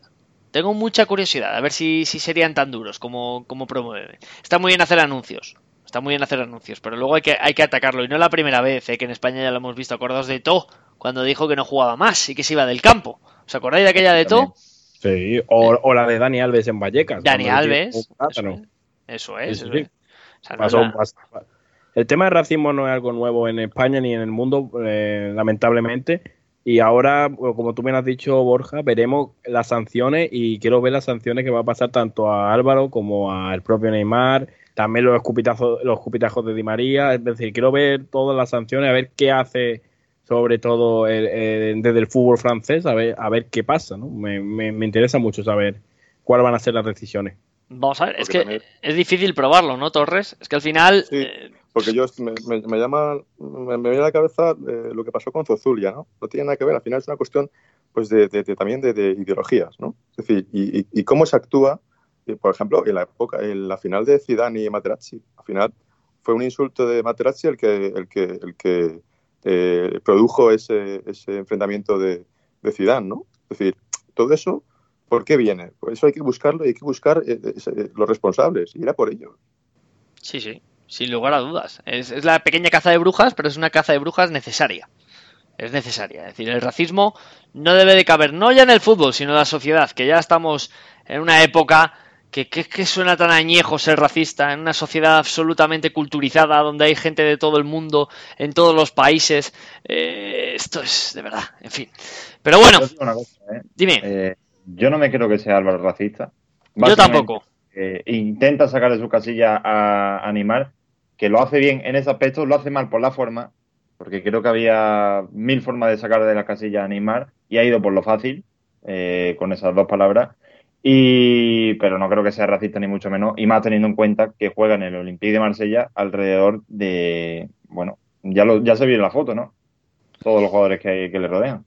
Sí, sí, la verdad, la verdad que sí, pero bueno, también al final los compañeros siempre van a van a hacer equipo, bueno, van a hacer grupo, así acabó ese Olympique de Marsella 1 Paris Saint-Germain 0 y ojo al dato, el Paris Saint-Germain ha perdido sus dos partidos. Es verdad que debido al COVID el primero jugó prácticamente con juveniles, ayer perdió con el Olympique de Marsella y el PSG estaría en descenso. Dos partidos, dos derrotas con un partido menos que otro de sus rivales, líderes Rennes, Mónaco y Lille con siete puntos.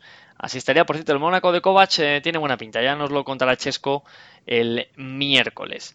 Y yo creo que por hoy, primer día, creo que ha sido un buen programa, con problemas técnicos aparte, creo que ha sido un buen programa, creo que hemos eh, intentado amenizar a todo el mundo esta, esta noche y creo que lo hemos conseguido, así que os quiero felicitar a todos y solo me queda despediros, así que voy a empezar con Carlos Reda. Carlos Reda, muchas gracias, muy buenas noches. Pues Carlos Reda, que se nos ha ido a dormir ya prácticamente. Pedro Jiménez, eh, muchas gracias por estar, muy buenas noches. Nada, buenas noches y tengo ya muchas ganas de estar en el próximo programa. Hombre, nosotros también. Un abrazo grande, Jiménez. Creo que está por aquí Reda. Reda, que hay que darle a la tecla del on en el micro. Sí, sí, que pensé que me despista un poco. Nada, que, que muchas gracias a todos. Ha sido un placer debatir con vosotros y, y nada, y que felices al Real Madrid por ser subcampeón de España de baloncesto. Bien, ya está bien, ¿eh? Has tardado hasta casi las eh, 12 y 40 de la noche para, para decirlo. Pero Me he bueno, contenido, me he contenido. estás contenido. Abrazo grande, Carlitos. Igual. a Un grande. Don Julio Portavales, muchas gracias por estar esta noche aquí con nosotros. Siempre un placer, Borja. Nos vemos. Enorme, Julito Portavales. Gracias también a otro crack, a Pedro Torres. Gracias, Torres.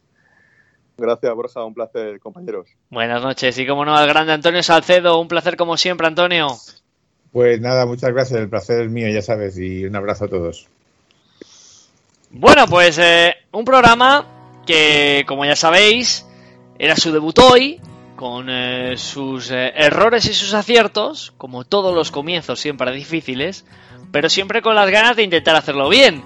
Eh, en este podcast, que, que escucharán ustedes en las plataformas, por ejemplo en iVoox, seguramente escucharán el inicio y el fin fenomenal. Pero bueno, hubo problemas técnicos, seamos sinceros. Simplemente me queda decirles, como siempre, tengan mucho cuidado, ha sido un placer, esperemos que les hayamos eh, entretenido. Y solo me queda decirles, por favor, sean prudentes, cuídense, sean felices. Hasta mañana aquí, en Sport Direct, en Por Pelotas. Hasta la próxima, abrazo grande.